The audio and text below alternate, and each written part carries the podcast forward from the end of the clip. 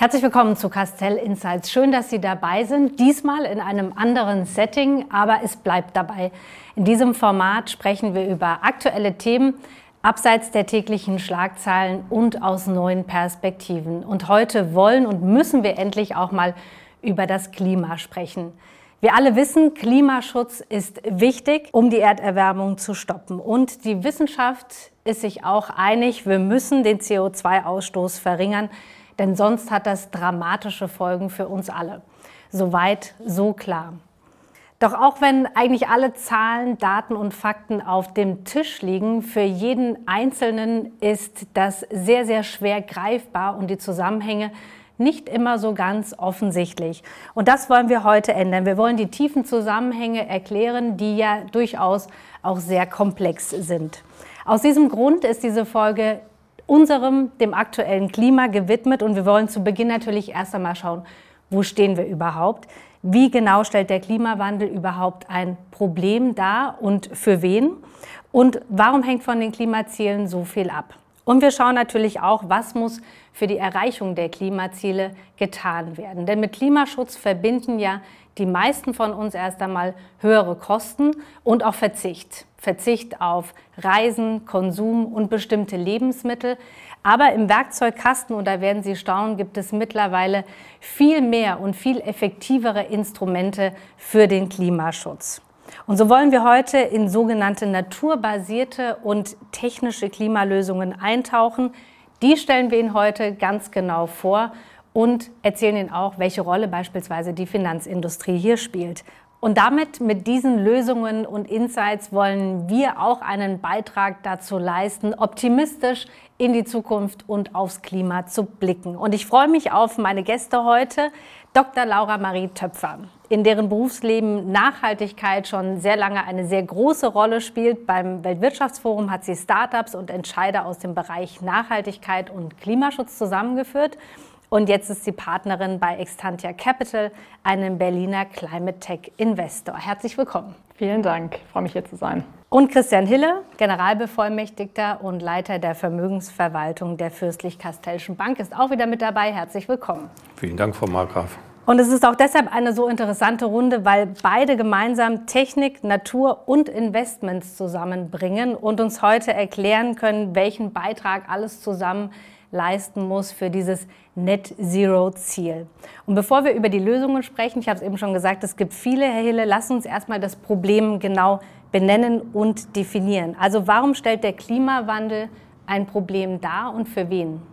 Also erstmal vielen Dank für die Einleitung. Nochmal herzlich willkommen, äh, Dr. Laura Marie Töpfer. Es freut mich sehr, dass äh, wir heute so einen äh, profunden Gast hier äh, gefunden haben, der uns sozusagen mit dazu beiträgt, das Problem zu erörtern. Ähm, ich sage mal so, ich fange mal an, so ein bisschen das Problem mal zu umreißen mit äh, einem einfachen Vergleich. Also die Erde ist ungefähr 4,6 Milliarden Jahre alt. Äh, wenn man das mal runterskaliert, um das einfacher zu machen, auf 46 Jahre, dann sind wir ungefähr vier Stunden äh, auf dieser Erde als Menschen und äh, erst seit einer Minute ist die industrielle Revolution äh, abgelaufen. Und äh, in diesen 60 Sekunden, in dieser einen Minute haben wir es geschafft, äh, tatsächlich ungefähr 33 Prozent der Wälder weltweit abzuholzen und 25 Prozent der Säugetiere äh, bis ja, zu einem möglichen äh, Nicht-Überleben zu führen. Ähm, das heißt, wir sind in einer Situation, die durchaus kritisch ist.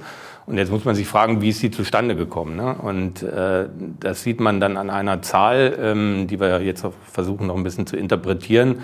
Äh, das sind diese 50 Gigatonnen an CO2-Ausstoß, äh, die mal null waren, also vor der industriellen Revolution und äh, die wir jetzt äh, jährlich im Prinzip ausstoßen. Und ich glaube, da geht es darum, wie können wir, was können wir mit dieser Zahl anfangen, wie können wir äh, die interpretieren und äh, wie können wir zu der Lösung auch beitragen. Vielleicht erstmal, kann man irgendwie das greifbar machen, diese Zahl, die jetzt im Raum steht? Also wie kann ich mir das vorstellen? Wie viel ist das? Ja, 52 Gigatonnen ist die Größenordnung des Problems. Ne? Das ist natürlich immer so ein bisschen, was heißt das eigentlich, was bedeutet das? Also vielleicht eine Gigatonne mal zum Verständnis sind 2% der globalen Emissionen. Das ist äquivalent zu ungefähr 125 Prozent von dem, was wir an Treibhausgasausstoß in Deutschland haben. Was aber ganz wichtig ist zu verstehen, ist, dass wenn wir mal von oben drauf schauen ja, und das Problem äh, in kleine Scheibchen runterbrechen, sind eben nicht alle Veränderungen und vor allem nicht jeder, jedes Problem gleichwertig wichtig für die Klimakrise und gleichwertig, ja, gleichwertig dringend. Also das heißt, wenn wir von oben drauf schauen, sektorspezifisch gesehen, dann sehen wir, dass der Großteil des Problems, Schnitt 73 Prozent, eigentlich ein Energiesektorproblem sind. Ja. Strom, Wärme, Treibstoffe. Ja, es ist nach wie vor das große Problem, das es äh, anzugehen gilt. Zugleich äh, geht es darum, müssen wir viele, viele Jahre Umweltverschmutzung rückgängig machen. Ja, über 1000 Billionen Tonnen CO2 müssen in den nächsten Jahrzehnten aus der Luft gezogen werden. Und da auch ganz wichtig, ja, da geht es vor allem darum, auch biologische und chemische Prozesse, zu Englisch die sogenannten Carbon Sinks, zu unterstützen, ja, die genau das ja tun, also Kohlenstoff binden und auch speichern. Ja. Wälder, unsere Ozeane, aber auch zum Beispiel konstruierte Carbon Sinks, wie zum Beispiel Maschinen, die es mittlerweile gibt, die CO2 im wahrsten Sinne des Wortes aus der Luft ziehen und speichern. Wenn ich das jetzt höre, der Energiesektor ist der größte Emittent, dann müssen wir uns auf den am stärksten fokussieren oder wie muss ich mir das vorstellen?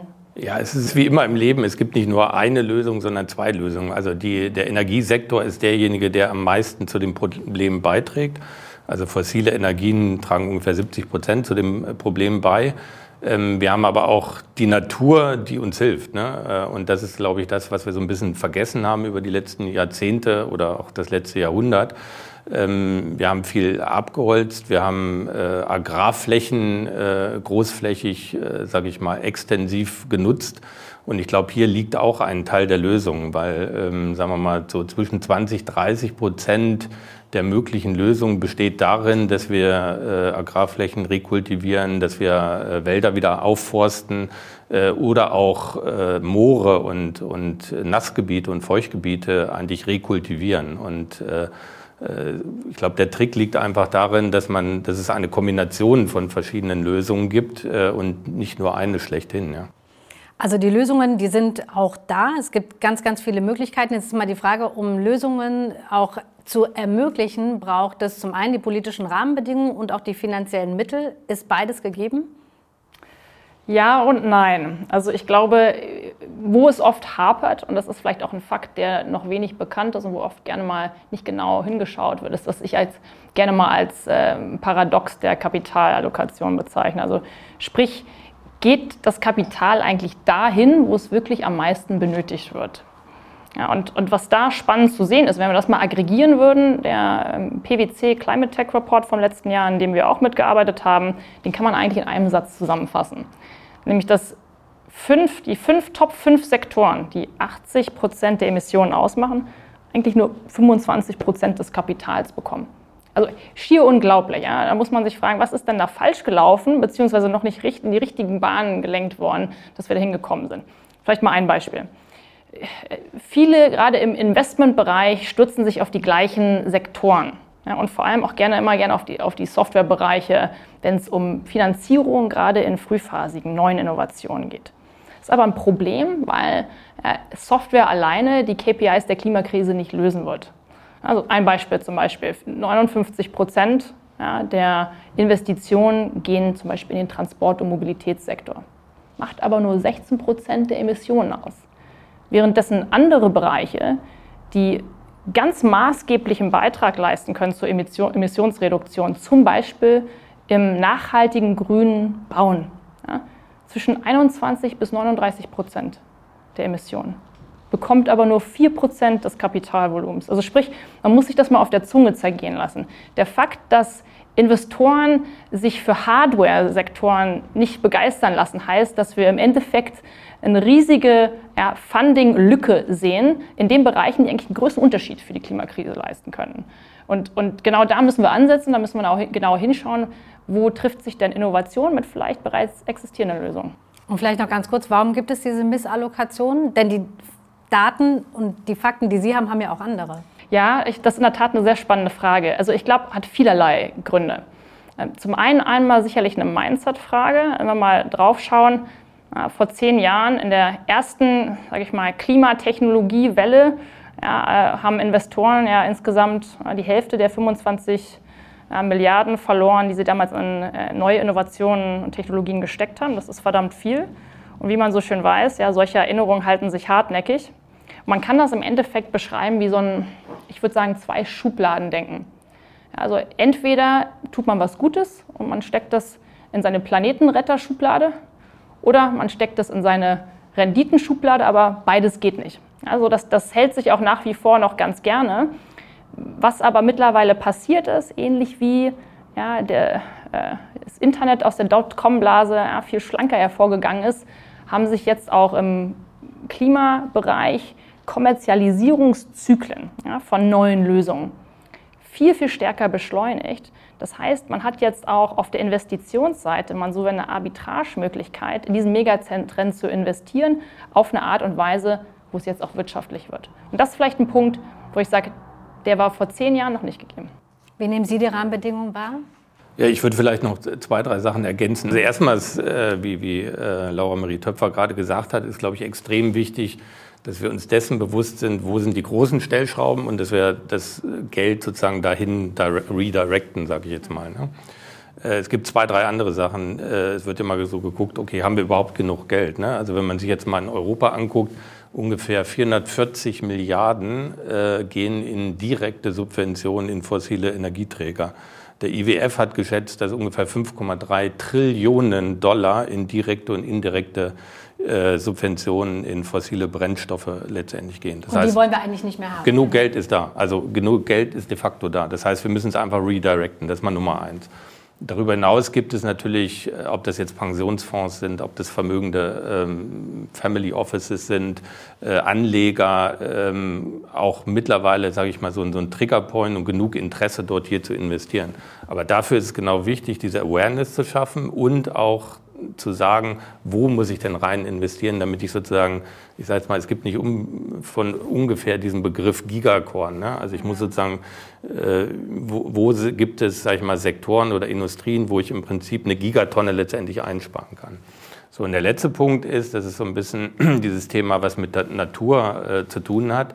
Äh, es gibt einen britischen Ökonomen, der heißt Das Gupta, der hat diesen äh, berühmten Das Gupta Review äh, publiziert und da geht es darum, gibt der Natur einen Wert? Also wir dürfen bei aller Technologie sozusagen die Natur nicht vergessen. Ähm, ich glaube, ein großes Problem, was oft unterschätzt wird, ist nicht nur, dass wir eine Temperaturerhöhung haben, sondern auch ein Biodiversitäts- Verlust, der absolut massiv ist. Also wenn wir über diese eingangs gesprochenen 25 genau, Prozent der Säugetiere, die vom Aussterben bedroht sind, sprechen. Das heißt, können wir der Natur, und das machen wir über Naturlösungen dann, im Prinzip einen Wert beimessen, äh, sodass dies incentiviert wird. Ne? Und der letzte Punkt vielleicht noch ganz abschließend.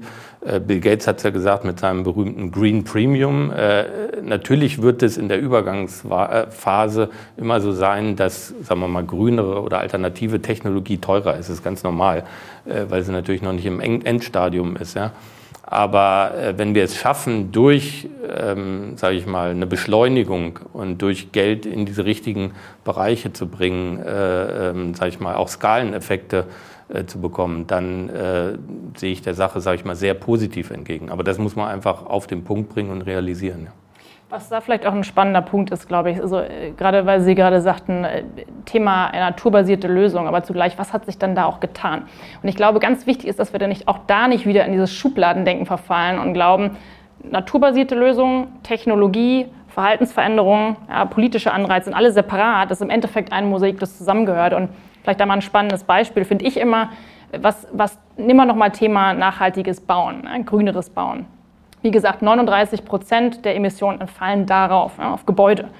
8 Prozent alleine aus dem Betonbereich heraus. Das heißt, was, welche Schnittstelle gibt es dann auch da zu naturbasierten Lösungen, wo wir sagen können, gut, man kann ja verschiedene Teilbereiche auch in einen Einklang bringen. Thema Holz zum Beispiel, ganz spannendes Thema, ja, ist im Endeffekt eine super Alternative ja, zu Materialien wie zum Beispiel Beton und Stahl. Ja, warum? Weil Holz auf natürliche Art und Weise Kohlenstoff absorbiert. Jetzt kann natürlich nicht alles mit Holz gebaut werden, aber vielleicht mal ein wichtiger Punkt zum Thema Green Premium und Kosten. Warum ist es denn so gewesen, dass Holzlösungen, ja, das sogenannte Cross-Laminated Timber ja, zu Englisch, warum hat sich das bisher in der Fläche nicht bewährt. Es ist ja nichts als solches nichts Neues, wenn man so will. Das gibt es ja jetzt schon ein Weilchen.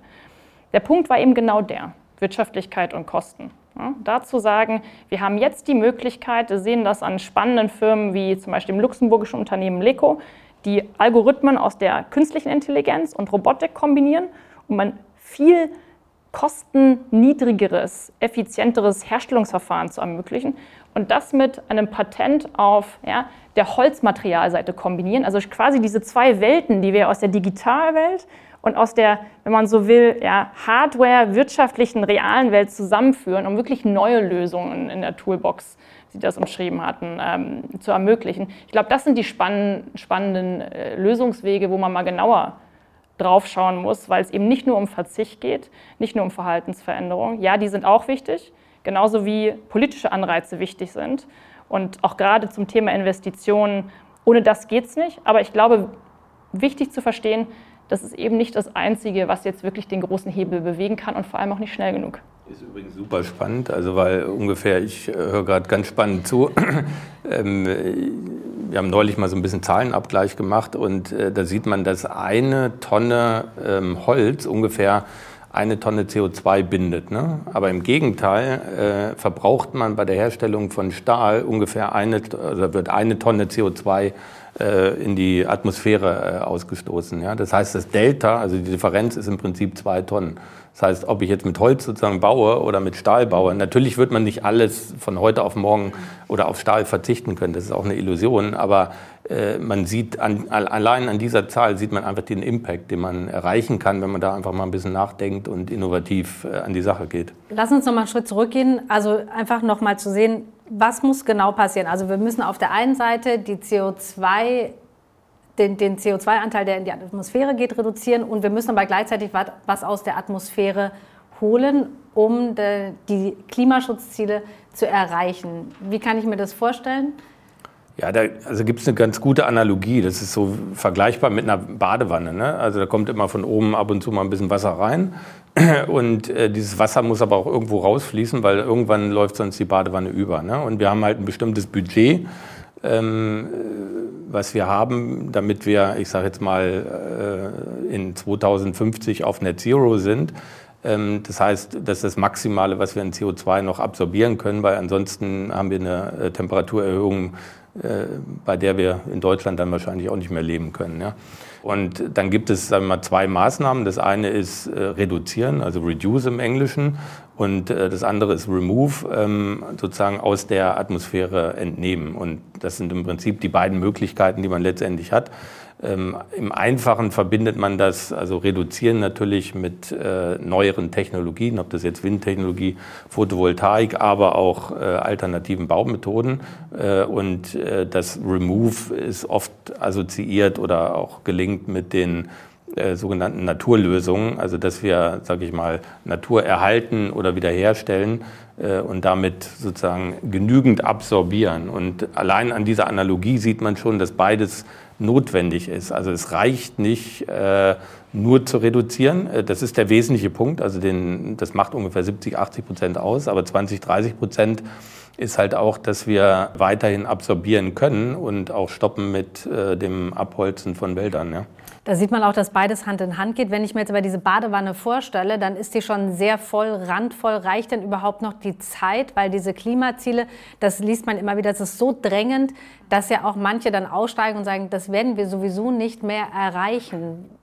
Ja, ist das, das, zu erreichen? Das, das ist wirklich in der Tat ein ganz, ganz wichtiger Punkt. Und ich glaube auch so, so ein bisschen das große Thema, wo man immer gerne, gerne mal umschweift äh, und, und äh, viele sich insgeheim vielleicht denken, Vielleicht ist es eh schon zu spät. Äh, warum tun wir jetzt überhaupt noch was? Im Endeffekt äh, lässt sich daran nichts mehr ändern.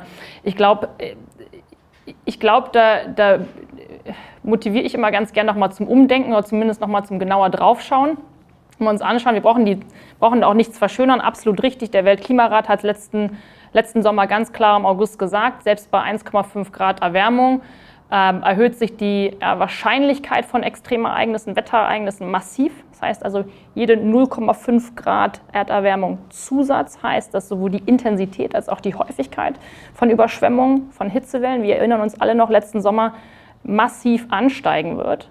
Aber ich glaube, zu sehr negativ und, und Ohnmachtsgefühl braucht man in die Debatte nicht reingehen, weil zugleich äh, auch spannend ist zu sehen, wenn man da nochmal tiefer reinschaut, was der Weltklimarat auch sagt, ist, dass wenn wir jetzt massiv CO2 reduzieren, dann machen sich die positiven Auswirkungen dessen bereits zu unseren Lebenszeiten bemerkbar. Das heißt also, um es mal ganz konkret zu sagen, ein Kind, das heute geboren wird, ja, in ca. 20 Jahren zur Uni gehen wird, wird diese, diese Auswirkungen massiv vorteilhaft nutzen können. Und das gilt für uns alle. Und ich glaube, das ist ein wichtiger Punkt. Es geht nicht darum, das Klima zu retten. Wir müssen vor allem uns selber retten.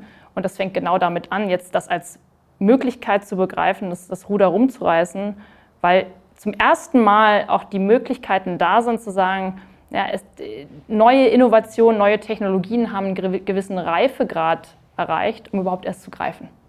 Schauen wir trotzdem zuerst auf diese Naturlösungen oder naturbasierten Lösungen. Die deutsche Formulierung ist da immer so ein bisschen schwierig. Ähm, jetzt denkt man, oder ich denke dann immer sofort an Wald. Aber wo gibt es denn vielleicht noch eine viel bessere Lösung? Wo macht die Natur da ein richtig gutes Beispiel? Also Wald ist sicherlich äh, eine gute Lösung, ähm, aber man muss ja sehen, dass wir auch Agrarflächen haben, dass wir ähm, Feuchtgebiete haben, auch Moore. Und äh, wenn man jetzt beispielsweise guckt, wo ist der Impact, also der Einfluss eigentlich am größten, dann sind das erstaunlicherweise Moore. Ne? Ähm, also ich selber komme äh, aus dem Harz, was natürlich auch sehr gebeutelt ist durch den Klimawandel. Ähm, dort gibt es, äh, sage ich mal, in der Nähe des höchsten Berges sozusagen äh, ein großes Moorgebiet. Ne? Und äh, es ist erstaunlich, äh, dass das eigentlich doppelt so viel oder im Vergleich jetzt zu deutschen Wald sogar dreimal so viel an CO2-Absorptionsfähigkeit hat. Es gibt, äh, um mal ein Beispiel zu nennen, ähm, wir hatten vorhin über dieses Reduzieren, also Reduce und Remove gesprochen. Wir können auch in dem Reduzieren, äh, sozusagen Bucket, wenn man das äh, so betrachten darf, äh, kann, gibt es auch Projekte, das heißt, wo im Prinzip Natur erhalten wird. Ein großes Projekt äh, ist eins in Indonesien, ähm, das heißt äh, Kemanda Mataya. Ähm, das ist ein Projekt, wo ungefähr sagen wir mal 150.000 Hektar äh, von Mooren erhalten werden. Äh, was bedeutet das jetzt konkret, um mal so eine Zahl zu nennen und um das wieder greifbar zu machen? Das entspricht ungefähr 7,5 Millionen Tonnen an CO2 pro Jahr und das wiederum entspricht zwei Millionen Autos. Ähm, das heißt, äh, indem wir Natur erhalten, das sind sogenannte RED Plus Projekte, die auch äh, unter diesen Nature-Based Solution letztendlich fallen, äh, schaffen wir es, hier sagen wir mal, CO2 zu absorbieren. Ne? Das ist die eine Seite. Das andere ist, indem wir, sage ich mal, Reforestation machen, also wieder aufbauen oder Wälder erhalten und nach einem, sage ich mal, Dauerwaldprinzip beispielsweise, wie das jetzt hier auch wir im Kastellerwald äh, machen, äh, im Prinzip aufrechterhalten und äh, es dann teilweise natürlich auch gefällt wird, aber wir eine Kombination aus, ich sage mal, CO2-Capturing und äh, äh, nachhaltigem Holzmanagement machen. Hm. Und wenn wir über technische Lösungen sprechen, wo setzen die vor allem an? Also wir haben, Sie haben es gesagt, dass man da zum Beispiel in der Bauindustrie durch den Einsatz von künstlicher Intelligenz einen Mehrwert schaffen könnte, aber vieles sich noch in der Entwicklungsphase befindet. Also wo schauen Sie da besonders drauf? Wo ist der größte Hebel? Das ist vielleicht ein ganz wichtiger Punkt. Und vielleicht nochmal auf, auf die Frage einzugehen, die Sie vorhin gestellt haben. Was ist dann eigentlich dringlich und was nicht? Mhm. Und vielleicht nochmal von ganz oben drauf zu schauen, ein spannender Fakt ist, dass wir bis 2030 im wahrsten Sinne des Wortes die meisten CO2-Einsparungen von technischen Lösungen kommen werden, die es bereits gibt. Ja, Solarenergie, Windenergie, das greift ja jetzt erst eigentlich in der Fläche. Aber 2050, ja, im Jahr 2050 werden fast die Hälfte, also 46 Prozent der CO2-Einsparungen durch Technologie kommen, die eigentlich noch in der Entwicklungsphase sind. Ja? Prototyp, Demonstrationsphase. Das heißt also, um, da, um wirklich hinzukommen, ja, dass wir Net Zero 2050 erreichen, müssen wir massiv mehr Investitionen auch in diese frühphasigen Innovationen hineinsteuern, damit wir überhaupt hinkommen. Und wo findet diese Finanzierung statt im Moment? Also woher kommt das Geld vor allem? Das Geld kommt aus verschiedenen Ecken. Also man muss vielleicht auch noch mal spannenderweise drauf schauen, welche Art von Innovation gibt es denn da jetzt eigentlich als äh, Vergleich ne, vor zehn Jahren. Also zum Beispiel Europa spielt eine ganz äh, ja, wichtige führende Rolle, wenn wir mal drauf schauen. Ja. Es gibt mittlerweile eine ganz andere Klasse von, wenn man so will, ja, äh, Klimatechnologie-Champions. Ein Batteriehersteller, ja, Northvolt aus Schweden, mit einer 12, 12 Milliarden Bewertung oder äh, in, äh, aus Großbritannien, Octopus Energy, die erneuerbare Energien herstellen, mit einer 4,6 Milliarden Bewertung. Daher kommen natürlich jetzt auch ganz andere Kapitalgeber mit an den Tisch. Also sprich, das Geld folgt den Innovationen, wenn man es so betiteln möchte. Ja, also wenn wir uns mal anschauen, letzten Sommer allein im Monat Juli ja, sind 16 Milliarden aus Private Equity Firmen, ja, aus den Privatmärkten in Klimatechnologien geflossen. Das heißt also auch die größeren globalen Investoren sind jetzt gewillt zu sagen, gut, wir haben jetzt eine Marktstruktur, die weniger riskant ist und vor allem auch mittlerweile eine, eine gewisse Kapitalstruktur vorhanden ist, die nicht nur kleckerweise am Anfang stattfindet, sondern sich durchzieht bis zum Ende des Kommerzialisierungsprozesses eines Produktes. Und das, würde ich sagen, ist, ist etwas, was es vor zehn Jahren nicht gab. Und ein ganz entscheidender Punkt ist, um überhaupt erst sagen zu können, wir, wir haben mit der Frage angefangen, wie können wir denn die Kosten tragbar machen oder runterschrauben und gleichzeitig sagen, wir treiben neue Innovationen, neue Technologien, neue Ideen voran. Wie kann man diese zwei Punkte miteinander vereinen? Der Hiller hat es schon ausgedrückt, das Green Premium von Bill Gates, der diese, diese Begrifflichkeit ja auch definiert hat, ist fast genau diese Idee zusammen. Und da sind wir zum ersten Mal an einem Punkt angekommen, wo wir sagen, ja, wir haben 40 Billionen an verwalteten Vermögen, die jetzt in, in Klimaschutzmaßnahmen stecken, beziehungsweise in Veräußerung von Öl und Gas. Das war vorher nicht der Fall. Was auch nicht der Fall war, dass, dass wir 20 Prozent der weltweit größten Unternehmen haben, die jetzt ein öffentliches Net-Zero-Ziel haben. Das sie übrigens ja, auch einhalten müssen. Das heißt also, wenn wir uns das mal anschauen, Thema politische Maßnahmen hatten wir ja auch angeschnitten. Ja, also da mal drauf zu schauen, dass wir jetzt 21,5 Prozent der weltweiten Emissionen jetzt mit, mit einer Form von CO2-Preisinstrument abgedeckt haben. Das ist ein massiver Fortschritt im Vergleich zu noch 5 Prozent, die wir vor zehn Jahren hatten. Ja, der Punkt ist, es geht vielleicht noch nicht schnell genug, aber wir sind an einem, an einem Punkt angekommen, wo auf einmal massive Skaleneffekte entstehen, weil Spieler im Ökosystem vorhanden sind, die vorher ja gar nicht am Tisch saßen. Ich glaube, das ist der entscheidende Punkt. Und für Unternehmen, die vielleicht re realisieren, es verursacht höhere Kosten, nichts zu tun, als wahrscheinlich Absolut zu investieren. Richtig. Absolut richtig. Und ich meine, auch da ist, greift der Punkt politischer Anreiz. Und ich glaube, dass gerade wenn man, wenn man in, aus der Privatwirtschaft kommt, äh, hat man natürlich immer einen sehr großen Fokus darauf, äh, was aus diesen Segmenten, ähm, in diesen Segmenten passiert und weniger auf der politischen Ebene. Aber das geht gerade in dem Bereich eben nicht. Ich glaube, wenn wir uns da anschauen, der Fakt, dass wir ja, einen eine CO2-Preisanstieg von 500 Prozent haben und globale Investoren bereits ja, ähm, CO2-Preise von 130 US-Dollar pro Tonne CO2 in die Kapitalkosten längerfristiger Projekte einspeisen, dann wissen wir nämlich genau, was Sie sagten. Jetzt nichts zu tun, wird irgendwann verdammt teuer.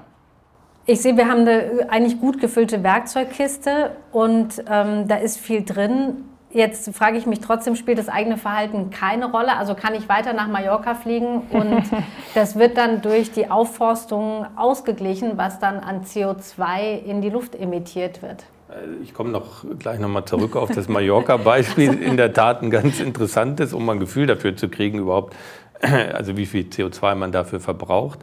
Ähm, ich würde nochmal ganz gern auf das, was äh, Laura Marie Töpfer äh, gesagt hat, eingehen. Ne? Ich sehe das so ein bisschen so in drei Phasen. Ne? Also wir haben diese erste Phase bis 2030, wo wir im Prinzip von den sagen wir mal, 50 Milliarden, äh, 50 Gigatonnen sozusagen äh, ungefähr halbieren müssen, also 25 runter. So das werden wir, wenn wir es äh, wirklich ernsthaft angehen, über naturbasierte Lösungen schaffen, in Kombination mit wahrscheinlich etablierten Technologien, sowas wie Windenergie, Photovoltaik und so weiter. Und äh, ich meine, diese Skaleneffekte, von äh, denen Sie gerade gesprochen haben, äh, das sieht man bei der Photovoltaik. Ne? Also wenn man 2006 oder 2050, äh, sagen wir mal, ein Solardach auf aufs Dach gebaut hat äh, und die Preise mit heute vergleicht, dann ist das ein Fünftel. Also 20 Prozent sozusagen ist das nur noch äh, von dem Ursprungspreis.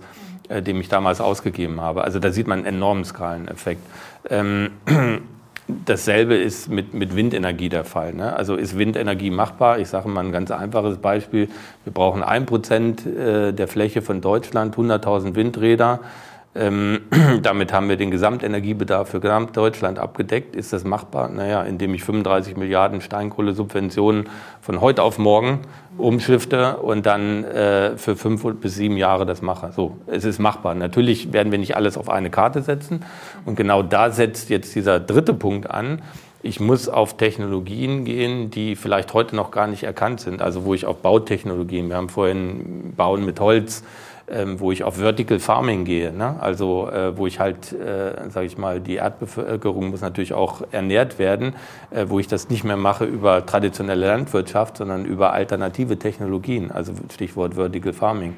So, und ich glaube, so muss man das sehen, dass man das schrittweise äh, letztendlich äh, betrachtet. Zurückzukommen auf Mallorca, äh, Mallorca genau, des deutschen liebstes Kind wie viel, äh, sage ich mal, Natur braucht man denn überhaupt? Ne? Kann man sich ja mal fragen, ähm, damit man, sage ich mal, die gesamten Flüge, äh, die so ein Deutscher im Jahr macht, das sind ungefähr 4,2 Millionen, zu kompensieren. Und äh, das erstaunliche Ergebnis sind ungefähr 65.000 Hektar an Wald. Das ist ungefähr das fast 2,5 bis dreifache dessen, was Bayern an Wald hat äh, in Deutschland. Und das ähm, brauche ich im Jahr, um und das, das brauche ich im Jahr, um das zu kompensieren. Also daran wird einem schon mal klar, Stichwort auch, was ist der Preis für dem, was ich mache. Das heißt jetzt nicht, dass ich nicht mehr fliege, ja, also in keinster Art und Weise, aber auch, äh, ich meine, Fliegen, da können wir jetzt äh, zum nächsten Thema könnten wir kommen, äh, alternative, ähm, sagen wir mal, Antriebstechnologien und Energiequellen äh, für das Fliegen. Also von daher ist das, das Thema ist vielfältig. Äh, man muss es breit angehen. Ähm, das Geld ist de facto da. Wichtig ist, es konzentriert in die richtigen Sektoren zu lenken. Ich denke, vielleicht ein wichtiger Punkt ist auch nochmal genau das. Womit ich mich immer ein bisschen schwer tue, ist, wenn, wenn die Diskussion in einen Teilbereich gelenkt wird und man dort bleibt. Wenn die Wahrheit im Endeffekt ist, dass all das, was wir gerade besprochen haben, ja, wir brauchen Verhaltensveränderungen, Natürlich ist es gut, ja, wenn, man, wenn jeder Einzelne weniger Fleisch konsumiert und vielleicht weniger Auto fährt oder auf Elektroautos umsteigt. Das sind alles Teile, wo jeder Einzelne natürlich etwas tun kann und auch sollte. Absolut. Ja. Aber es ist eben nur ein Teilbereich. Ja. Und, ich, und das ist genau der Punkt, den, den ich vorhin auch ansprechen, verdeutlichen wollte. Wo sind denn die wirklich großen Hebel? Und wo kann man vor allem komplementieren, ohne dass man sagt, wir, wir müssen jetzt alle auf Verzicht fahren und das ist es jetzt. Ja. Das ist ein Teilbereich, genauso wie politische Anreize. Ja. Der, der europäische grüne Deal ist sicherlich auch ein wichtiger Schritt. Ja, ein erster Schritt, es ist definitiv nicht genug, aber es ist ein erster wichtiger Schritt, der den Anstoß für mehr gibt. Gut, man sollte es, glaube ich, auch, äh, sagen wir mal, vor dem Hintergrund positiv sehen. Ähm, Deutschland ist ein Land der Ingenieure und, und der Techniker. Es äh, ist eine Riesenchance letztendlich auch, äh, sagen wir mal, hier wieder Arbeitsplätze zu schaffen äh, und innovativ zu sein. Also von daher sehe ich gerade sagen wir, im globalen Kontext für Deutschland und Europa äh, das als eine, eine, extrem tolle Herausforderung und äh, eine positive Sache. Ja. Was sollen alle mitnehmen von unserem Gespräch? Was ist eine wichtige Botschaft? Also ich glaube, wichtig ist äh, zu erkennen, dass wir agieren müssen. Äh, das ist, glaube ich, mal das Erste. Ähm, Erkenntnis ist sozusagen der, der steht vor allem anderen. Ähm, es ist nicht zu spät in keinster Art und Weise. Ähm, wir sollten es positiv angehen, denn äh, wir können es sehr positiv angehen. Es ist mehr als genügend Geld da ähm, und es wird auch nicht den Wohlstand jetzt komplett verändern. aber wir müssen es fokussiert angehen und ich glaube, dazu ist eine Aufklärung, zu der wir vielleicht heute auch einen kleinen Beitrag geleistet haben, also die äh, sogenannten Facts und Figures mal auf den Tisch zu legen und zu sagen, okay, was ist relevant, in welchen Bereichen muss ich investieren äh, und wo kann ich auch, sage ich mal, vielleicht auch den sogenannten Impact mit äh, Rendite so kombinieren, dass es eine Win-Win-Situation letztendlich ist. Und davon bin ich überzeugt. Und wenn Sie einen Wunsch frei hätten, um die Klimaziele zu erreichen, welcher wäre das? Ah, das ist eine großartige Frage. Ich glaube, ich kann mich dem wirklich nur anschließen. Wenn ich einen Wunsch frei hätte, ist, dass sich alle, nicht nur Investoren, äh, besinnen, vielleicht besinnen können, welche Rolle doch das Umsteuern von Kapital in die richtigen Bereiche, welche Rolle das spielen kann, auch der Einzelne. Ja, selber auch Entscheidungen zu treffen, wie lege ich mein Geld an? Das ist auch eine Entscheidung, ist oft eine Wertentscheidung. Und dass das eben kein Ausschluss mehr ist ja, zwischen äh, Rendite, ja, also nochmal der einen Schublade oder der, ja, der Klimaschublade, wenn, wenn, wenn wir diese Idee nicht nur einpflanzen, sondern verwurzeln können, auch in den Köpfen der Einzelnen, ich glaube, dann hätten wir einen ganz großen Hebel bewegt. Sehr schön. Vielen Dank, Laura Marie Töpfer. Ganz Sehr herzlichen gerne. Dank, Christian Hille, für Dankeschön. Doch äh, zumindest die Bewältigung des Problems, dass Sie das äh, für uns nochmal oder auch für mich ähm, anschaulich dargestellt haben. Und vor allem ich habe auch mitgenommen, es gibt diese Lösungen, die einfach schon da sind, die in der Entwicklung sind. Und dass wir mit diesen gemeinsam und vielleicht auch so ein bisschen Verhaltensänderungen, das gehört natürlich auch dazu, tatsächlich diese Klimaziele erreichen können und dass es auch nie zu spät ist anzufangen. Und ähm, das ist vielleicht die schöne Botschaft des heutigen Gesprächs des Castell Insights, wo es eben ums Klima geht und das betrifft uns ja eben alle. Vielen Dank fürs Zuschauen.